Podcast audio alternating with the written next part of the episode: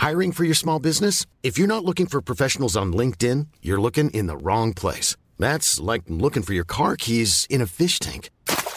LinkedIn helps you hire professionals you can't find anywhere else, even those who aren't actively searching for a new job but might be open to the perfect role. In a given month, over 70% of LinkedIn users don't even visit other leading job sites. So start looking in the right place. With LinkedIn, you can hire professionals like a professional. Post your free job on linkedin.com slash spoken today. Heraldo Radio. La HCL se comparte, se ve y ahora también se escucha. El Heraldo Radio presenta Cámara de Origen, un nuevo espacio para enterarnos del trabajo de las legisladoras y legisladores en los Congresos de México.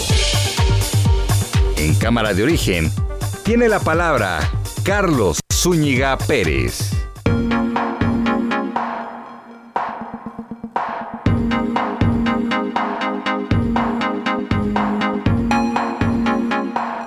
Buenas tardes, gracias eh, por acompañarnos en esta nueva emisión de Cámara de Origen. Les saluda Carlos Zúñiga Pérez, bienvenidas, bienvenidos todos a este programa.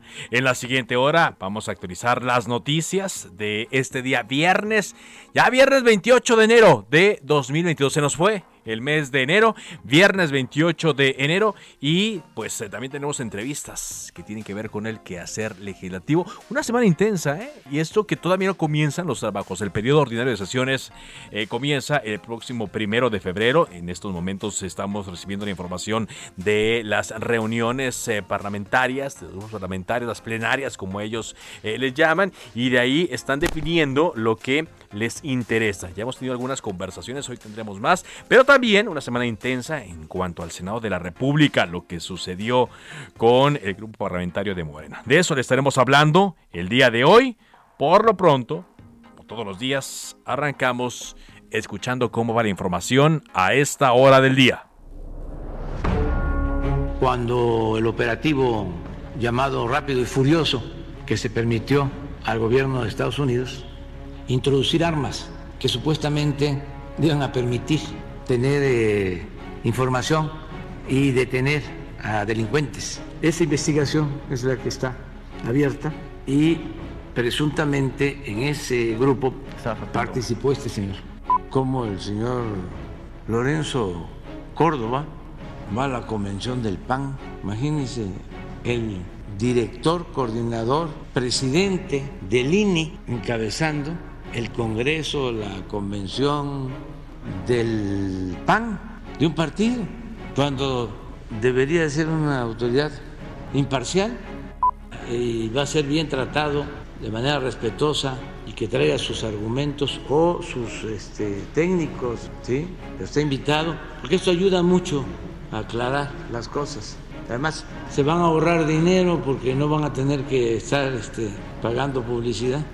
Son muy pocos los periodistas, mujeres y hombres, que están cumpliendo con el noble oficio de informar. La mayoría está buscando cómo caemos. Senador Ricardo Monreal.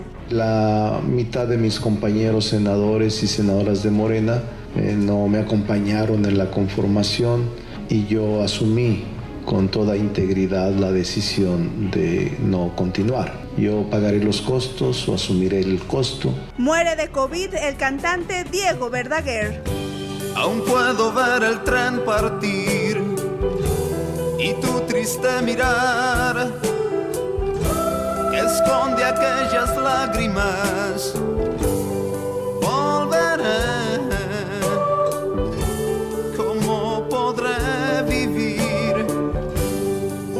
sin tu amor. Bueno, sí, una pena la muerte de Diego Verdaguer, pero también una pena que sea un ejemplo más de aquellas personas que no se cuidaron, que no se trataron adecuadamente contra eh, la COVID-19 y sobre todo que, eh, pues en cierto momento, eh, también hayan negado la existencia de la pandemia. Aquí las consecuencias, ¿no? Y también, pues, terribles serían las consecuencias de que muchos de sus seguidores hicieran caso. A mí me da mucha pena eh, que artistas que uno admira, que sigue, que canta sus canciones, pues anden propalando información que no es real, que no es cierta en torno a la pandemia, en torno a las medicinas y en torno a las vacunas, hombre. Ellos todavía tienen dinero para poder tratarse bien en un hospital. En el caso de Diego Verdaguer, pues 70 años iba a ser muy difícil que se salvara, ¿no? Si hubiera tenido vacuna, pues todavía, todavía estuviera aquí entre nosotros. En fin, mucho ojo con lo que eh, eh, pasa y sobre todo muy buenos oídos para la información que deben recibir. En la información del día, la empresa Aeroméxico logró acuerdos con los eh, últimos acreedores que habían presentado objeciones a su plan de reestructura, por lo cual la aerolínea tiene ya el camino libre para obtener la salida del capítulo 11, o como le dicen en Estados Unidos, el Chapter 11 de la ley de bancarrotas en Estados Unidos. Son buenas noticias eh, para eh, Aeroméxico y de ahí, pues ahora aprovechar las circunstancias del mercado y a seguir creciendo. Finalmente esta mañana llegó una carta desde España y el gobierno en esta carta dio su beneplácito para que Quirino Ordaz, exgobernador de Sinaloa por el Partido Revolucionario Institucional, sea nombrado embajador de México ante ese país. El gobierno federal solicitó información sobre la visita de elementos del Buró Federal de Investigaciones, de la Agencia Antidrogas y de la Policía Montada de Canadá, Quintana Roo los cuales acuden tras el asesinato de dos personas canadienses en el Hotel Xcaret, este doble homicidio ocurrido la semana pasada. La presidenta de Honduras, Xiomara Castro, agradeció la asistencia de Marcelo Ebrard, el secretario de Relaciones Exteriores de México, a su toma de posesión ayer en Tegucigalpa y se dijo a favor de seguir construyendo lazos de unidad con México. Juan Manuel del Río Virgen, exsecretario técnico de la Junta de Coordinación Política en el Senado, obtuvo una suspensión definitiva contra el auto de vinculación a proceso y prisión preventiva.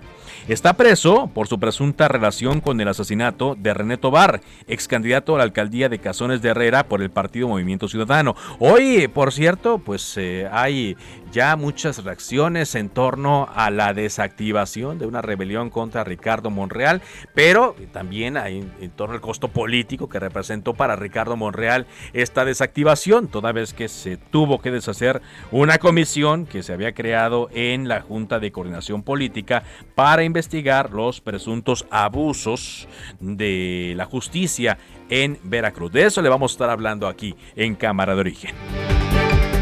Pero por pronto arrancamos con esto que ocurrió al filo del mediodía, un enfrentamiento entre policías y narcomenudistas en la zona de Azcapotzalco, en la alcaldía de Azcapotzalco, aquí en la Ciudad de México. Todo derivado de un incidente previo eh, también ahí por la zona. Aquí hay cuatro muertos, son dos policías y dos de los delincuentes. Israel Lorenzana, vámonos con toda la información que se ha generado aquí en la capital después de estos acontecimientos. Escuchamos.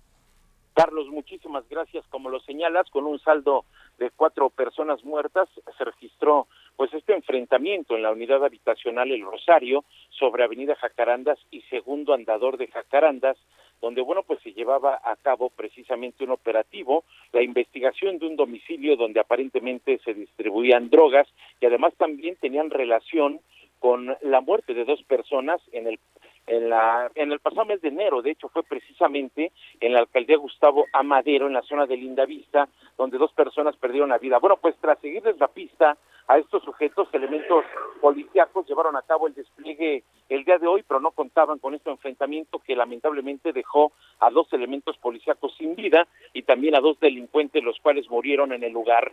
Llegaron, por supuesto, elementos de la Fiscalía General de Justicia de la Ciudad de México y elementos policíacos quienes formaron un cerco, por supuesto, para llevar a cabo las investigaciones. También un helicóptero de la Secretaría de Seguridad Ciudadana estuvo sobrevolando la zona y esto ocurrió alrededor del mediodía, Carlos, donde todavía las autoridades continúan con las investigaciones, por supuesto, para dar con el paradero de dos sujetos que se dieron a la fuga en un vehículo compacto. Todo esto ocurrió en la unidad habitacional El Rosario de la alcaldía Ática Potzalco. Pues Carlos, es la información que te tengo. Muchas gracias, muchas gracias eh, por, por este reporte. Ya en el, incidente previo del día 18 de enero, pues había dos eh, personas fallecidas, dos de los delincuentes. Si lo queremos ver desde esa perspectiva, bueno, pues son cuatro del lado de los maros, pero hay que lamentar también la muerte de dos eh, policías que llegaron a hacer esta investigación y que pues eh, enfrentaron esta resistencia de los delincuentes. Para su familia, pues nuestro pésame y el reconocimiento por el trabajo que hicieron eh, estas personas. Bueno, le decíamos que eh, se desactivó una rebelión en el eh, Senado de la República, en particular en el grupo parlamentario de Morena, toda vez que para hoy estaba convocada una reunión que en un principio se dijo eran 30 senadores inconformes con la creación de una comisión que investigaría los abusos de autoridad en el estado de Veracruz. Ya después nos fuimos enterando que, bueno, de esos 30 no todos eh, habían firmado, de esos 30 no todos estaban conformes con el, planteamiento de la reunión, con el tema para el cual se había convocado, incluso algunos dijeron, pues yo de plano no voy a ir entre la COVID, entre que no sabían bien y luego entre que trascendió que iban a, eh, tratar el tema de retirar a Ricardo Monreal de la coordinación de Morena, pues dijeron, no vamos, no nos prestamos. Hubo negociaciones eh, eh, a este respecto porque sí había inconformidad, se había molestia por la creación de esta comisión que investigaba en particular los abusos de Cuitlagua García, el gobernador de Veracruz, más aún cuando no una, sino dos, tres veces de manera pública, el presidente Andrés Manuel López Obrador eh, pues respaldó a Cuitláhuac García en el gobierno de Veracruz, dándole pues eh, digamos con, estos espaldarazos, pues un respaldo también a eh, sus acciones políticas. Hoy en una conferencia ofrecida en un encuentro con jóvenes en el Congreso de Guerrero. El senador Ricardo Monreal dijo que asumirá los costos por la creación de la Comisión Especial para Veracruz, pero advirtió que seguirá luchando por combatir el abuso. La mitad de mis compañeros senadores y senadoras de Morena eh, no me acompañaron en la conformación y yo asumí con toda integridad la decisión de no continuar, porque eh, hubiera He profundizado la división. No es un momento de la división. Yo pagaré los costos o asumiré el costo de esta situación, pero casi la mitad de mis compañeros no estaban de acuerdo en formar la comisión. Y prefiero en este momento la unidad del grupo, aunque de manera personal ya lo expresé, yo voy a continuar luchando por las víctimas en Veracruz, sin involucrar al grupo parlamentario. Yo personalmente como senador de la República, ni siquiera como presidente de la Junta. Y así se lo hizo saber también a eh, sus compañeros senadores en un mensaje que les envió eh, vía WhatsApp, un mensaje de varios puntos, pero dijo Ricardo eh, Monreal que daban por concluir los trabajos de esta comisión especial para determinar la existencia de abusos de autoridad y violaciones al Estado de Derecho en el Estado de Veracruz, Ignacio de la Llave. Dijo a quienes respaldaban la creación de la comisión, espero que puedan comprender por qué tomamos la determinación de que se disolviera y les agradezco enormemente su actitud y su postura durante todo este proceso. A las compañeras y compañeros que firmaron y que no estaban de acuerdo con la resolución de integrar la comisión, les refrendo mi respeto y aprecios personales Sé que todos actuamos de buena fe y reitera que él de manera eh, personal seguirá luchando para lograr la libertad de José Manuel del Río Virgen, quien fue secretario técnico de la Junta de Coordinación Política. Por cierto, anunció ahí también que se concedió la suspensión definitiva al amparo interpuesto por José Manuel del Río, un indicio claro de que obtendrá su libertad, dice Ricardo Monreal en este mensaje de WhatsApp, si las autoridades actúan con respeto al Estado de Derecho, aunque nada podrá reparar el daño moral que la injusta privación de su libertad le ha causado y pues habla de mantener la unidad. Dice, le reitero mi agradecimiento y el anhelo de mantener siempre la unidad del grupo parlamentario en las causas fundamentales que dieron origen al gran movimiento social que encabeza el presidente Andrés Manuel López Obrador. En torno a este tema, pero ya en Veracruz, se había eh, interpretado hace dos semanas que el gobernador Cuitlagua García enviaría una iniciativa para derogar este delito de ultrajes a la autoridad, este delito que ha sido utilizado para amedrentar a sus eh, rivales políticos y para meter a la cárcel a algunos de ellos. Entendemos que esto no ha ocurrido, por eso agradezco mucho que esté con nosotros Sergio Gil Rullán, él es coordinador estatal de Movimiento Ciudadano en Veracruz, para que nos diga cómo va este tema. ¿Qué tal, Sergio? Buenas tardes. Carlos, muy buena tarde a ti y a todo tu auditorio. ¿Cómo estamos? Muy bien, muchas gracias por esta comunicación, eh, Sergio. Espero que ustedes también por allá. Eh, eh, entendemos que hoy llevó a cabo usted una acción para que se encaminen las cosas a que sea derogado este, este delito ya declarado inconstitucional incluso por la Suprema Corte de Justicia de la Nación. ¿Qué fue lo que pasó el día de hoy, Sergio? Mira, el día de ayer aprovechamos para ir a Palacio de Gobierno del Estado y presentarle la iniciativa para derogar los artículos este 331 y 371, que son los del ultraje a la autoridad, dado que el gobernador prometió hace 16 días derogarla y acatar las recomendaciones de la Comisión Nacional de Derechos Humanos y ha dejado pasar los 16 días y dos sesiones del Congreso para mm. hacerlo. Se está haciendo guaje en pocas palabras. Entonces lo único que hicimos nosotros es darle la oportunidad de que cumpla su palabra y que le deje de mentir a los veracruzanos. De que cumpla su palabra y de que le deje de mentir. ¿Por qué cree usted que no ha ocurrido esto que se mencionó? Yo creo que anda en, en otros lados, tiene otras prioridades pero yo no puedo entender qué prioridad mayor de que pudieran salir 1033 personas que están encarceladas aún sin juicio de manera preventiva porque tiene prisión oficiosa, este el ultraje a la autoridad, que están en la cárcel y que no están con sus familias. Yo no sé qué otra prioridad pueda tener el gobernador, pero en caso de que él esté distraído y sus asesores también, ya tiene en su escritorio la iniciativa que lo único que contiene es lo que él prometió, que es la derogación de esta ley que nos afecta a todos.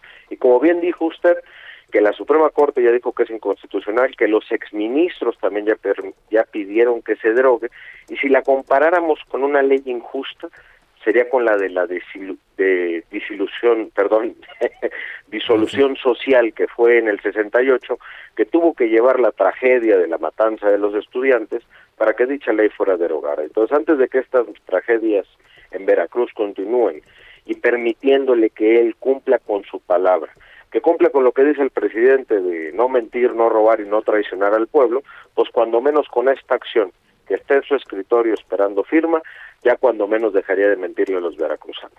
Ahora, eh, me llama mucho la atención esa cifra que usted menciona. Más de mil personas, ¿cuál es la cifra exacta eh, eh, que, que, me mencionó de que están detenidas, Sergio?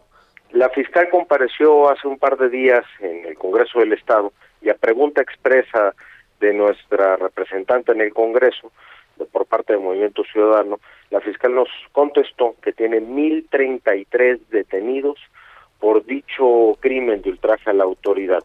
Son 1.033 personas que en muchos casos han comprobado que no solo son inocentes, sino que es una medida que la autoridad está buscando para meramente encerrarte en el caso de hablar mal, de ser opositor al gobierno o siquiera ver feo a la policía. Hay muchos videos en internet que han acreditado que personajes que están en la cárcel por este crimen son más que inocentes. Hay uno muy particular donde la policía ministerial entra a una bodega, la roban, golpean, amarran a los que estaban cuidando la bodega y después están en la cárcel por ultraje a la autoridad. Sí. Entonces es, es, el abuso de poder. O sea, 1033 eh, personas de marzo de 2021 a la fecha. ¿eh? Esto equivaldría, ¿qué será? ¿Como unas 100 personas al mes presas por este delito, Sergio? Más o menos más o menos. cosa? Digo, ya ni siquiera en, homicidios hay tantos. Y vaya que hay homicidios. Y vaya que hay homicidios en Veracruz por robos, por otros delitos que causan un severo daño a la sociedad. ¿No hay tantos detenidos? No, hombre, estamos en los primeros lugares en feminicidios, en secuestros, en, todo lo malo. Es lamentable que un Estado tan rico y tan próspero que alguna vez fue la locomotora nacional de las cosas buenas, hoy represente los primeros lugares de las cosas malas. Lo que hicimos ayer es una oportunidad del gobernador de virar el rumbo, de cumplir su palabra y de derogar un delito que nos afecta a todas y a todos, porque nadie puede estar tranquilo. Cuando un gobernador y una fiscal cómplice actúan de esta manera, y cualquier ciudadano le tiene miedo a la autoridad, y eso no lo vamos a permitir.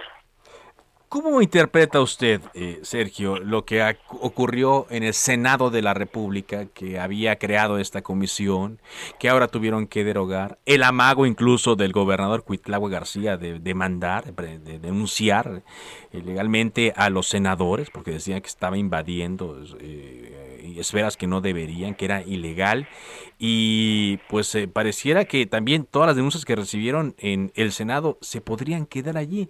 ¿Es una derrota para alguien esto? ¿Es que ganó Huitlahua García? Mira, pierden las víctimas. Lo que pasó en el Senado, por un lado da tristeza, pero por otro lado también esperanza. La comisión especial no puede dictaminar. Son comisiones que se crean por asuntos específicos y si bien no concluyó de constituirse, porque eso fue lo que pasó al no llegar al Pleno, todos los casos, los 84 casos que registraron, que acreditaron y que demostraron el abuso de poder por parte del gobierno del Estado, han sido turnadas ya las comisiones ordinarias, esas que sí pueden dictaminar, de gobernación y de derechos humanos. Al mismo tiempo se mandaron todos estos casos a la Comisión Nacional de Derechos Humanos. Lo que es realmente trágico es ver cómo un movimiento social que se plantea como la esperanza de México, que siempre estaba del lado de las víctimas. A mí no se me olvida el conteo de los 43 que hacían diario, cuando marcharon en todos los casos de abusos, de desaparecidos, cuando se supone que encabezaban estas comisiones de la verdad, hoy para proteger a un gobernador que abusa del poder. Le dan la espalda a las víctimas y se ponen con los victimarios. Hoy ya son cómplices de todas estas acciones. Y lo que se demostró es un presidente que en vez de estar del lado de los que sufren, de los que se sienten agraviados y oprimidos, de esos que tienen que resistir y los embates de este gobierno, se pone del lado de los verdugos. Eso es lo que sucedió en el Senado, que es muy lamentable, muy trágico, muy triste, porque pudo haber sido diferente, pero se convirtieron no nada más en más de lo mismo, sino en los verdugos propios. En los verdugos propios. ¿Qué va a pasar después de que entregó esta solicitud en el eh, Palacio de Gobierno? Sergio, estoy platicando con Sergio Gil Rullán, coordinador estatal de Movimiento Ciudadano ahí en Veracruz. ¿Qué va a pasar? Vamos a seguir pidiéndole que cumpla su palabra, que deje de mentir que le presente a las y los veracruzanos su versión, si él quiere, o la que ya tiene en el escritorio.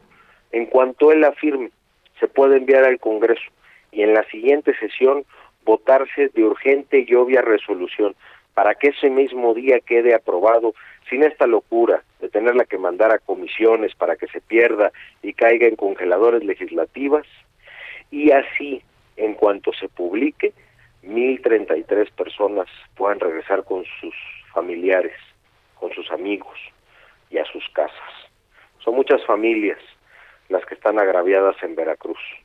Son muchos más los que aún tienen miedo porque existen estas políticas que, que intentan darle miedo al gobierno, cuando debería ser el, gobierno el que le tenga miedo a la sociedad. Entonces nosotros vamos a seguirle exigiendo al gobernador que cumpla con su palabra, es lo único. Muy bien. Gracias, Sergio, por esta llamada. Carlos, muchísimas gracias a ti y a todo el auditorio. Que tengan muy buena tarde. Buenas tardes, Sergio Gil, el coordinador de Movimiento Ciudadano ahí en Veracruz. Ya a ver qué ocurre a partir de ahora. Pareciera que va ganando la partida con Cuitlagua García. Pareciera. Vámonos eh, ahora información. Otro hecho de violencia en Morelos, en el municipio de Temixco. Una activista, Andrés Garduño, fue asesinada Guadalupe Flores, la corresponsal de Heraldo Media Group en Morelos, nos tiene los últimos detalles de este crimen. Te escuchamos. Adelante, Guadalupe. Gracias, Carlos. Te saludo con mucho gusto a ti el auditorio. Así es, la activista Analisa Garduño fue asesinada a balazos dentro de su bar con razón social Apolo 11, ubicado en el municipio de Temisco.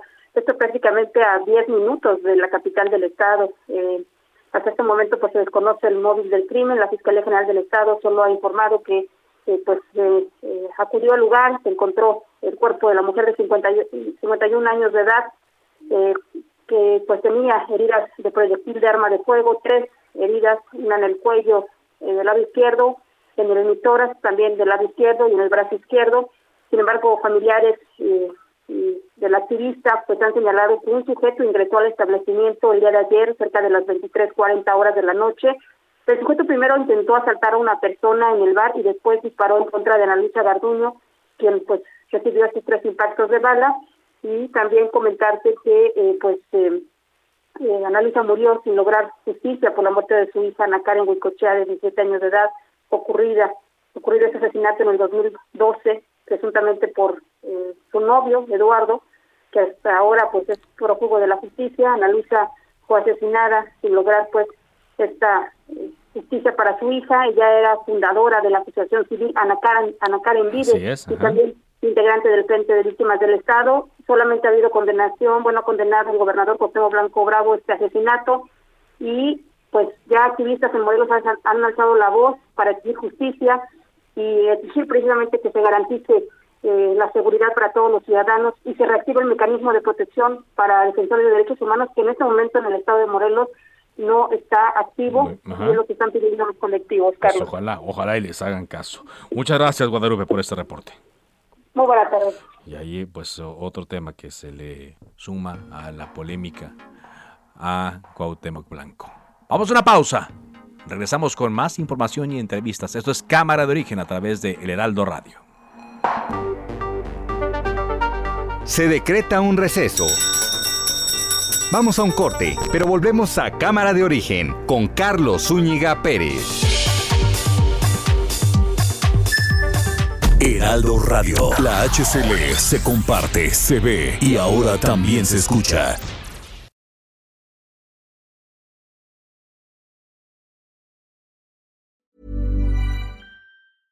Hiring for your small business? If you're not looking for professionals on LinkedIn, you're looking in the wrong place. That's like looking for your car keys in a fish tank. LinkedIn helps you hire professionals you can't find anywhere else, even those who aren't actively searching for a new job but might be open to the perfect role. In a given month, over 70% of LinkedIn users don't even visit other leading job sites. So start looking in the right place. With LinkedIn, you can hire professionals like a professional. Post your free job on linkedin.com slash spoken today.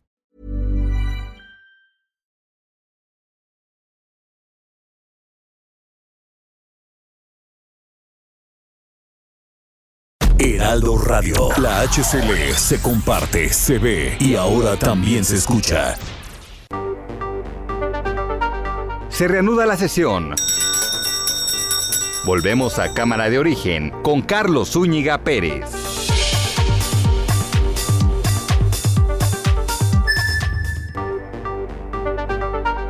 Contacte a Carlos Zúñiga Pérez en Twitter, Facebook e Instagram como arroba carloszup.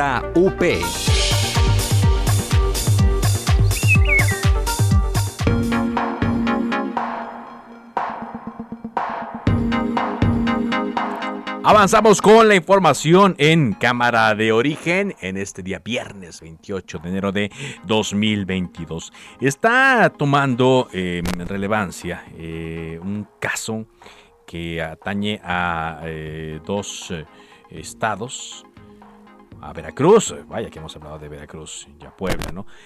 Pero por lo pronto nos enlazamos contigo, Juan David Castilla, corresponsal de Heraldo Media en Veracruz. Cuéntanos qué hay sobre este caso de Beverly, esta joven de 24 años de edad que fue detenida en Puebla.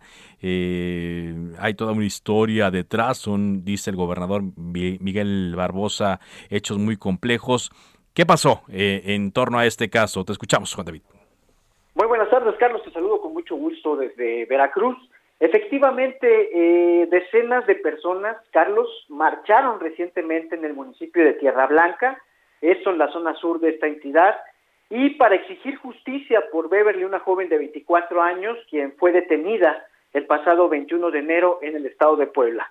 Decirte, Carlos, que la estudiante veracruzana es originaria de este municipio de Tierra Blanca, está presa en el penal de San Pedro Cholula, luego de forcejear con un conductor de Uber que pretendía agredirla sexualmente.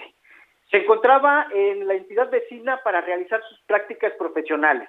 Había solicitado un servicio de transporte en esta empresa y en el trayecto se dio cuenta que el conductor había tomado otra ruta. Es por ello que le pidió en varias ocasiones que se detuviera. Sin embargo, el sujeto subió los cristales, aseguró las puertas, impidió que la mujer descendiera de la unidad y pese a ello le dio todavía un manotazo. En ese momento fue cuando comenzaron a forcejear Carlos y el hombre eh, resultó herido con un arma punzocortante que llevaba la joven, por lo que fue trasladado a un hospital y la mujer fue arrestada por los policías. Se presume que el conductor de Uber informó a los elementos de seguridad que la joven había intentado asaltarlo y por ello fue llevada al complejo metropolitano de seguridad pública del C5. Es por esta situación que familiares, amigos y ya grupos feministas protestaron y marcharon la noche del jueves 27 de enero en la zona centro de esta ciudad de Tierra Blanca, donde demandaron a las autoridades poblanas que liberen a la estudiante de ingeniería mecatrónica. También en, redes sociales diversas organizaciones feministas han iniciado una campaña para exigir su liberación. Eh, este viernes, Carlos, se llevó a cabo la audiencia ante un juez de control allá en el estado de Puebla, donde lamentablemente Beverly fue vinculada a proceso por intento de asalto y por este hecho pues permanecerá en prisión, Carlos. Permanecerá en prisión. Esto a pesar de que ya hay, bueno, pues una declaración, que hasta ahora es eso, una declaración del gobernador de Puebla, Luis Miguel Barbosa, quien solicitó investigar a fondo la detención de Beverly. Dice el gobernador, como adelantaba, son hechos muy complejos, un señalamiento de una muchacha que de su declaración dice iban a abusar de ella y la declaración del conductor de Uber es que fue asaltado y eso es lo que mantiene a esta joven eh, detenida desde el pasado viernes 21 de enero. A mí lo que me llama la atención es que el eh, chofer está pidiendo 100 mil pesos como reparación del daño. Mucho dinero, ¿no? 100 mil pesos. Sí, Carlos, lamentable esta situación. La joven que parecía ser la víctima resultó ser la, la agresora y pues algo que sí también hay que destacar es que se están organizando muchas asociaciones civiles defensoras de derechos humanos para alzar la voz y exigir justicia en este caso, Carlos. Muy bien. Muchas gracias eh, por tu reporte y atentos a lo que ocurra. Seguiremos viendo, Carlos. Excelente tarde. Buenas tardes, Juan David Castilla, corresponsal de Heraldo Media Group en Veracruz. Cuando son las 4 de la tarde con 34 minutos tiempo del centro de México, le recordamos que ayer le pasamos eh, este anuncio de las tiendas Oxxo, lo colocaron en sus redes sociales y lo colocaron también en eh, su página de internet, donde explicaban dos cosas. ¿Por qué no está abierta la segunda caja? Es lo que mucha gente se pregunta seguido. Pero bueno, la, la parte importante, la parte trascendental, era si gastaban o no. Vaya, si un Oxxo pagaba menos por luz que un hogar. Así se defendieron los Oxos de los señalamientos que seguidos se hacen en la conferencia de prensa de Andrés Manuel López Obrador. Oxo paga lo justo y protege el medio ambiente. Doña Lupe. Vengo a pagar la luz, mijo. Mijo, dicen que ustedes pagan menos de luz que yo. No, mire, Usted paga 682 pesos al bimestre y esta tienda OXO le paga a CFE 16,870 pesos al mes, o sea, aproximadamente 33,740 pesos al bimestre. Usted paga 1.53 pesos por kilowatt hora y OXO 2.51 pesos por kilowatt hora. Pero la mayoría de las tiendas OXO reciben energía limpia de parques eólicos. Les cuesta alrededor de 14 mil pesos al mes y una parte se le paga a CFE. Además ahorramos con refrigeradores de bajo consumo y luces LED. Montos promedio de facturación ratificados ante notario público. Conoce más en oxo.com diagonal energía limpia es parte de este anuncio y al hacerse muy viral en las redes sociales, al estarse comentando y al ser transmitido en medios de comunicación ayer, pues se hizo acuse de recibo en la mañanera y más que acuse de recibo, pues hubo una respuesta Qué bueno que hay debate en torno a este asunto para no quedarnos con una sola versión. Paris Salazar, reportero de Heraldo Media Group, estuvo en la conferencia mañanera, siguiendo la conferencia mañanera. Se habló de este tema de manera importante. Paris, ¿cómo te va?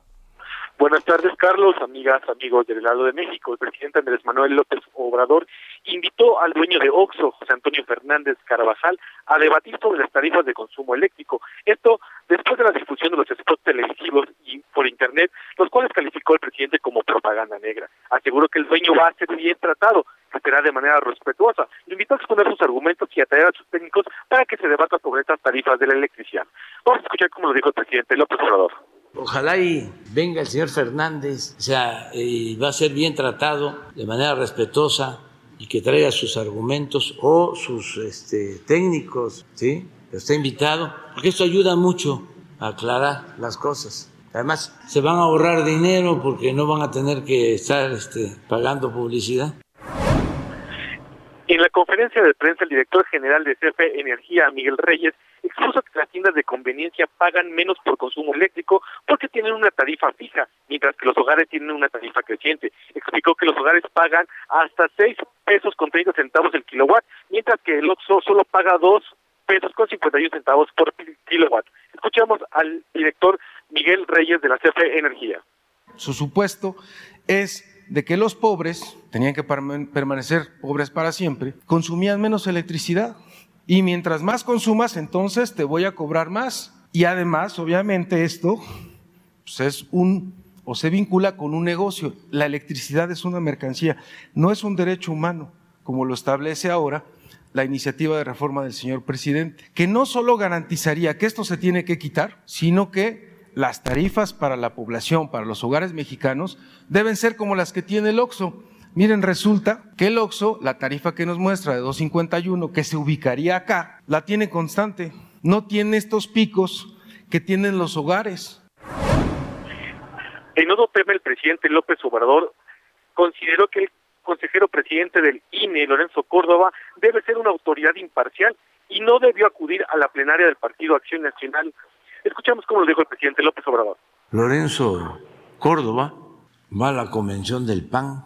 Imagínense, el director, coordinador, presidente del INE, encabezando el Congreso, la convención del PAN, de un partido, cuando debería ser una autoridad imparcial y cuidar las formas, porque la forma es fondo.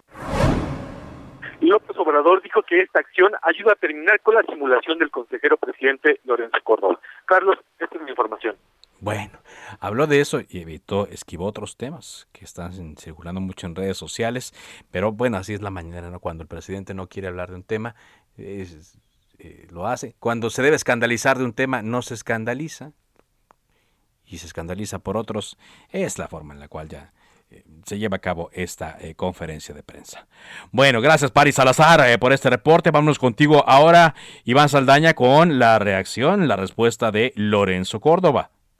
Así es, estimado Carlos, amigos del auditorio, pues media hora después de que terminó la mañanera, pues respondió Lorenzo Córdoba en el marco del inicio de la plenaria del PRD, ahora participó el día de hoy en la plenaria del PRD. El día de ayer se celebró la plenaria de, la bancada del PAN y hoy de los diputados perredistas y pues respondió que le extrañan las críticas que le hizo el presidente López Obrador de eh, acusándolo de que no está actuando como una autoridad imparcial. Eh, y pues bueno dijo que es normal y hasta una obligación que las autoridades electorales se reúnan con todos los partidos políticos. Recordó que en el pasado ha participado en la plenaria de la bancada oficialista también del PT y reveló que Morena en alguna ocasión lo invitó y lo desinvitó a la vez también Carlos. Pero escuchemos parte de lo que dijo Lorenzo Córdoba, presidente del INE, esta mañana. Noticia sería que el presidente del Instituto Nacional Electoral se rehúsa a reunirse con los partidos políticos y no acude a las invitaciones que se le han hecho a las plenarias eh, en donde se discute en ambas cámaras del Poder Legislativo, pues los destinos de la nación. Malo sería que esto no ocurriera. Fue el primer tema que tocó Lorenzo Córdoba. Eh, eh, su participación estaba programada, estaba programado que hablara sobre la reforma electoral que o la eventual reforma electoral que va a proponer el ejecutivo abordó primero esa, ya después en la participación de esta plenaria que se realizó por cierto en Cancún en un hotel allá en Cancún eh, pues Lorenzo Córdoba dijo que actualmente la democracia en México y otros países no gozan de su mejor momento por problemas que los gobiernos no han podido erradicar como la pobreza, corrupción y violencia y advirtió que lo anterior pues genera autoritarismo. Son tiempos en los que la democracia no goza de un buen momento, dijo eh, esta mañana. También hizo una presentación donde pues el funcionario mostró que hay un descontento, así lo, citándolo, un descontento social con la democracia por falta de resultados en las soluciones de grandes problemas de nuestro tiempo. Esto es la impunidad, la violencia, es a lo que se refirió y citó algunos casos de ataques contra las autoridades electorales, específicamente contra el INE. Se refirió al caso de Mario Delgado cuando pidió que pues eh, se extinga, se extermine al INE eh, después de que el INE falló para retirar las candidaturas a los candidatos de Morena en para las gubernaturas de Guerrero y Michoacán. Se refirió también a la, pues al amago que le hizo en su momento eh, el senador em, eh, que, que, iba se me fue el nombre el, senador que iba por por la candidatura de Guerrero este, Félix Salgado Félix Salgado exactamente se refirió en eso y dijo que nunca en la historia del INE antes CIFE pues había había habido un amago como el que hizo él de que con una turba de personas fueran a sus casas eh, a las casas de los consejeros y pues también se refirió a la asfixia que pues le han estado dando al INE con el tema presupuestal a la asfixia en presupuesto. Dijo pues no eh, citó el tema de la consulta dijo que pues no les alcanza pero aún así van a realizar este ejercicio, Carlos. Muy bien. Pues ahí está. Gracias, gracias por esta por este reporte de la respuesta, Iván, muy amable. Muy buenas tardes. Pues sí, ayer el Lorenzo Córdoba participó en la plenaria del Partido Acción Nacional, como participa en la del PRD, participa en otras eh, que lo invitan. Y pues eh, vaya que esto sí generó ámpula. Está con nosotros el diputado federal del PAN, Héctor Saúl Telles. ¿Cómo le va, diputado? Hola Carlos, muy buenas tardes. Contento de estar contigo, todo tu auditorio. Muy buenas tardes. ¿Cómo ve esta reacción a la que ayer estuvo con ustedes eh, Lorenzo Córdoba? Pues yo creo que es indispensable que la autoridad electoral pueda tener diálogo con todas las fuerzas políticas. Obviamente a nosotros nos gustaría que participara en todos los foros posibles porque es indispensable conocer qué es lo que está sucediendo al interior del INE, conocer eh, algunos diagnósticos para fortalecerlo y conocer también las necesidades presupuestales que en este momento tiene el INE después del recorte tan agresivo que sufrió desde la Cámara de Diputados por los diputados de Morena y sus aliados como el PT y el Verde, Carlos. ¿Está mal que vaya? No, yo creo que fortalece la relación. Yo creo que necesitamos un árbitro fuerte, legitimado, eh, un árbitro electoral que también eh, pueda tomar determinaciones eh, a favor o en contra de los partidos. Nosotros estamos eh, completamente convencidos de que el árbitro electoral debe ser un árbitro fuerte que tenga legitimidad y, nosotros respetar los acuerdos y las resoluciones que tenga el INE. ¿Nos favorezca o no nos favorezca, Carlos? Favorezca o no les favorezca. ¿Qué otros temas han tratado en la plenaria, diputado? Pues precisamente hablamos sobre el tema de fortalecer la democracia en nuestro país. Nosotros creemos que cada vez tenemos un gobierno más autoritario. Creemos perfectamente que toda eh, la descomposición social eh, el, todo el ámbito económico, la violencia que está viviendo el país, están generando un panorama y un ambiente difícil en nuestro país. Y eso también va desembocando y va teniendo tentaciones por parte del gobierno para ser eh, más autoritario. Nosotros vemos esta estrategia del parte del gobierno y, y de Morena de estar debilitando los órganos autónomos y vamos a trabajar muy fuerte para fortalecer no solamente el Instituto Nacional Electoral, Carlos, sino también a la Auditoría Superior de la Federación, que también sufrió ataques después de los montos que nos dieron a conocer de lo que nos costará la cancelación del aeropuerto. Tenemos que fortalecer la Comisión Reguladora de Energía, tenemos que fortalecer todos los órganos que gozan de autonomía constitucional, porque creemos que son un contrapeso necesario eh, en nuestro país, Carlos un contrapeso necesario. Ahora, no sé si ya se hayan enterado, eh, diputado, de esta propuesta que hace el gobierno federal de fusionar ciertos órganos con eh, secretarías de Estado, eh, de eliminar, ¿no? Eh, según ellos, de ahorrar, de no fortalecer esto del sistema nacional contra la corrupción. ¿Han recibido ya o están enterados de, esta intención de, de, hacer estos cambios en la Administración Pública Federal? Al día de hoy todavía no se ha formalizado alguna iniciativa por parte del Ejecutivo. Sabemos este, por los medios que se ha dado a conocer esta intención desde, la oficina presidencial, desaparecer prácticamente 16 órganos descentralizados y desconcentrados que pertenecen a la Administración Pública Federal, al Poder Ejecutivo, no son autónomos, pero sí gozan de cierta autonomía presupuestal, jurídica y técnica en algunos casos. Y lo más lamentable, como tú mencionas, es tratar de desaparecer el Sistema Nacional Anticorrupción, este cuerpo que nos está eh, ahora llevando a cabo acciones precisamente para fortalecer las acciones de transparencia y las acciones contra la corrupción. Nos parece que este gobierno, el único interés que tiene es desaparecer en el, eh, eh, con el único motivo de, de la falsa austeridad, desaparecer todos los contrapesos que le hacen sombra a este gobierno porque quieren cancha libre para la opacidad y para la corrupción. Eh, usted como secretario, porque forma parte de la Comisión de Presupuesto y Cuenta Pública, ¿lo ve factible, necesario, lo ve adecuado? Pues será una reforma a la ley orgánica de la Administración Pública Federal. Eh, pues desgraciadamente es una ley secundaria. Tienen los votos suficientes en este momento Morena y sus aliados. Nosotros vamos a dar la lucha, el debate, y, y creemos que este falso discurso de la austeridad lo único que está cubriendo en realidad es eh, acciones de autoritarismo, acciones de opacidad, acciones de corrupción y acciones que no nos llevan en, en, ningún momento a fortalecer transparencia en este país.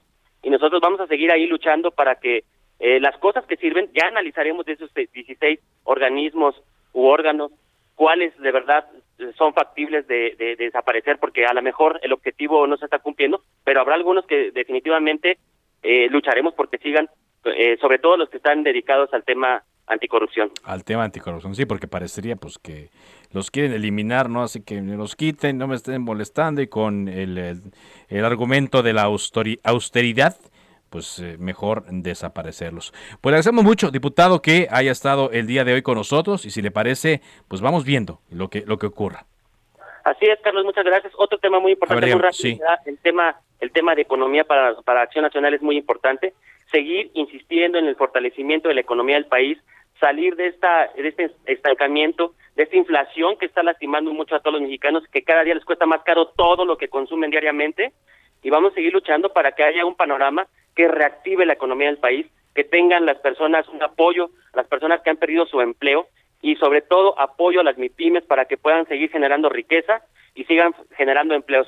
Creemos que la política social, los programas que maneja el gobierno, eh, pueden ser complementados siempre por empleo a las personas y solamente así podemos nosotros generar productividad en el país. Muchas gracias, diputado, por esta entrevista. Gracias, Carlos, a tus órdenes. Héctor Saúl Telles, diputado federal del PAN, secretario de la Comisión de Presupuesto y Cuenta Pública. Bueno, cuando son las 4, ya casi con 50, 4 con 50, tiempo del centro de México, el Partido Movimiento Ciudadano está por fracturarse en Campeche. Vamos contigo, Guillermo Officer, corresponsal de Heraldo Media Group. Allá, ¿qué, qué sucedió con, con esto y por qué peligran sus diputados en el Congreso, Guillermo? Buenas tardes, Carlos. Muy buenas tardes a la gente que nos escucha a través del Heraldo Radio.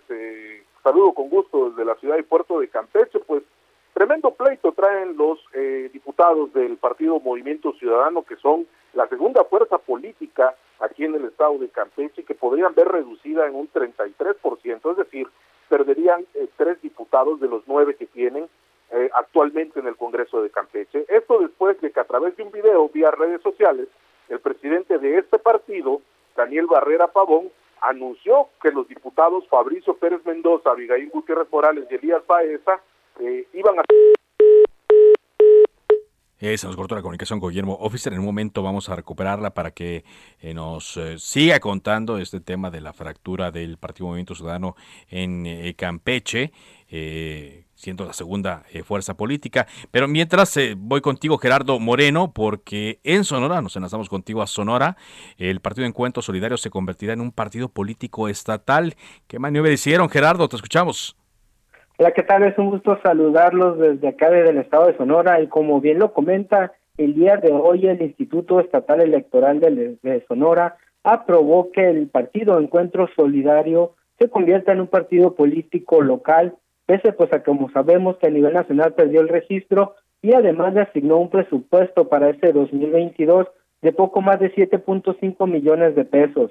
El día de hoy en sesión virtual el Consejo General eh, votó que es procedente la solicitud del PES en virtud de que existe un criterio de la Suprema Corte que dice que el organismo político que lograra obtener el 3% de la votación válida emitida en el proceso electoral anterior y que además logró un mínimo de representatividad en alguna de las elecciones realizadas podría mantener su registro como partido. Y es que Encuentro Social acá en las elecciones de Sonora logró conseguir este 3% en la elección para diputaciones locales e incluso logró un puesto como plurinominal en el Congreso local y con eso pues también aseguran los consejeros pues logra con mantener este registro pero ahora como partido local y tendría un plazo de 60 días para pues presentar las modificaciones a sus documentos básicos.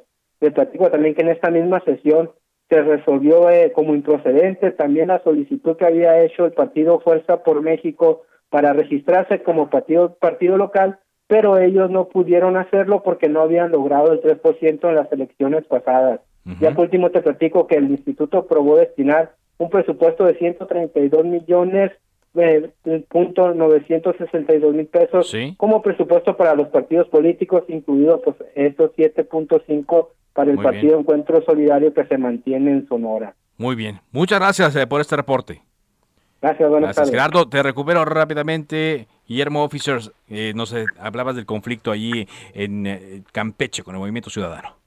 Te saludo de nueva cuenta, Carlos. Efectivamente, eh, tremendo pleito traen los diputados de Movimiento Ciudadano. Van a perder seguramente eh, tres de los nueve diputados que tienen ahora, después de que se confirmó como la segunda fuerza política, bueno, quedaría relegado en el Congreso local hasta la tercera fuerza política por debajo de Morena y del PRI, solamente con seis con seis diputados. Esto después de que vía redes sociales el presidente de este partido, eh, Daniel Barrera Pavón, ligado con Eliseo Fernández Montúfar, el candidato a la gubernatura, eh, saliera a dar a conocer que Fabricio Pérez Mendoza, Abigail Gutiérrez y Elías Baeza aceptaron eh, ofrecimientos económicos del partido Morena a cambio de votar por el auditor del Estado, en un hecho que no presentó ninguna prueba, los acusó de, de aceptar 300 mil pesos a cambio del voto, una acusación que generó reacciones enseguida el día de hoy. Estos diputados que te acabo de mencionar presentaron una, eh, una denuncia ante la Fiscalía General del Estado eh, por el delito de odio y también de calumnias. en este proceso se encuentran ya, pero además eh, denunciaron también eh, las irregularidades que sucedían dentro del movimiento ciudadano, como por ejemplo que se les pedía el 25% de sus percepciones como diputados y que ya se empezaron a repartir algunas candidaturas hacia 2024. Vaya, vaya, que sí están fuertes las acusaciones. Gracias, Guillermo.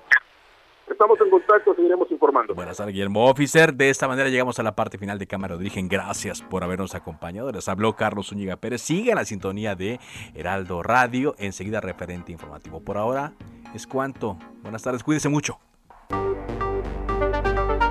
Se cita para el próximo programa. Cámara de Origen, a la misma hora, por las frecuencias de El Heraldo Radio. Se levanta la sesión. Heraldo Radio 98.5 FM, una estación de Heraldo Media Group, transmitiendo desde Avenida Insurgente Sur 1271, Torre Carrachi, con 100.000 watts de potencia radiada.